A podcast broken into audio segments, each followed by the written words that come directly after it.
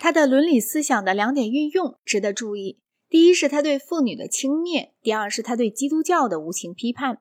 他永远不厌其烦地痛骂妇女。在他的拟预言体著作《查拉图斯特拉如是说》里，他说：“妇女现在还不能谈友谊，她们仍旧是猫，是鸟，或者大不了是母牛。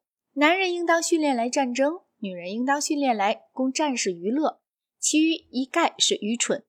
如果我们可以信赖在这个问题上他最有力的警句：你去女人那里吗？别忘了你的鞭子，就知道战士的娱乐必是与众不同的一种娱乐。”他对妇女虽然总是同样的轻蔑，却不总是这么凶猛。在《权力意志》里，他说：“我们对女人感到乐趣，像是对一种或许比较优美、比较娇弱、比较灵妙的动物感到乐趣一样。和那些心里只有跳舞、废话、华丽服饰的动物相处，是多么大的乐事！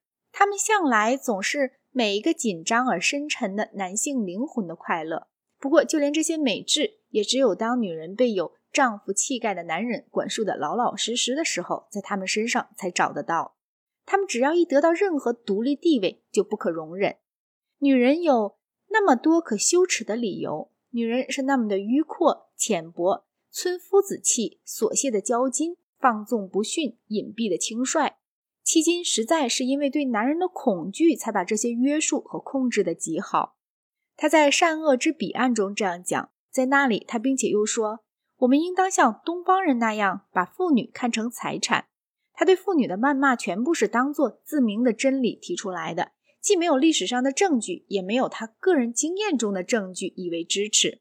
关于妇女方面，他的个人经验几乎只限于他的妹妹。尼采对基督教的意义是，他使人接受了他所说的奴隶道德。把他的议论和法国大革命之前法国哲人们的议论对照起来观察，是很妙的。法国的哲人们主张基督教教义是不真实的。基督教教导人服从人所认为的神的意志，然而有自尊心的人却不应当向任何高级的全能低头。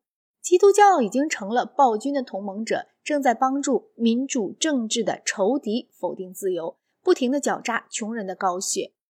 尼采并不关心基督教或其他任何宗教在形而上学上是否真实。他深信没有一种宗教实际是真理，所以他完全从宗教的社会效果来评价一切宗教。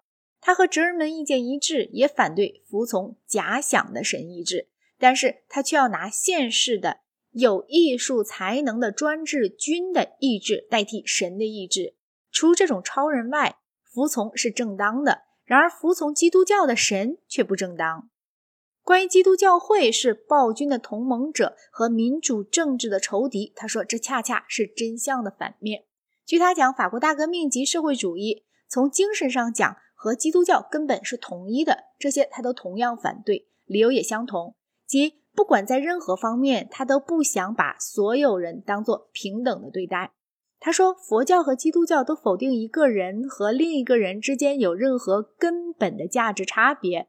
从这个意义上讲，都是虚无主义的宗教。但是二者当中，佛教可非议的地方要少得多。基督教是堕落的、充满腐朽的粪便一般的成分，它的推动力就在于粗制滥造者的反抗。这种反抗是犹太人开头的，由不讲诚实的圣保罗那样的神圣的癫痫患者带进基督教里。新约是十分卑鄙的一类人的福音。基督教信仰是古今最要命的、最魅惑人的谎话。从来就没有一个知名人物和基督教的理想相像。例如，想一想普鲁塔克的名人传里的英雄们吧。基督教所以应当受到谴责，是因为它否定自豪、有距离的哀愁、伟大的责任、意气昂扬、光辉的兽性、战争和征服的本能、至情的神话、复仇、愤怒、酒色、冒险、知识的价值。这一切都是好的，却被基督教说成坏的。尼采这样主张。他讲，基督教的目的是要驯化人心，然而这是错误的。野兽自有某种光彩，把它一驯服就失掉了。杜斯推也夫斯基所结交的罪犯们比他好，因为他们比较有自尊心。尼采非常厌恶悔改和赎罪，他把这两件事称作循环的蠢事。我们很难摆脱开关于人类行为的这种想法。我们是两千年来的活剖良心。和自定十字架的继承人。有一段关于巴斯卡尔的很有动人力量的文字值得引下来，因为这段文字把尼采反对基督教的理由表现得最好不过。在基督教中，我们反对的是什么东西呢？反对的是他存心要毁掉强者，要挫折他们的锐气，要利用他们的疲惫虚弱的时刻，要把他们的自豪的信心转化成焦虑和良心苦恼。反对的是。他懂得怎样毒化最高贵的本能，使他染上病症，一直到他的力量、他的权力意志转而内向，反对他自己，一直到强者由于过度的自卑和自我牺牲而死亡。那种让人不寒而栗的死法，巴斯卡尔就是最著名的实例。尼采希望看到他所谓的高贵人代替基督教圣徒的地位，但是高贵人绝不是普通类型的人，而是一个有统治权的贵族。高贵人会干出残忍的事情，有时也会干得出庸俗眼光认为是犯罪的事。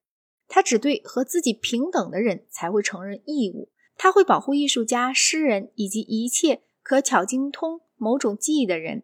但是，他是以自己属于比那种只懂得做点事的人要高的阶级中的一员的资格来保护这些人的。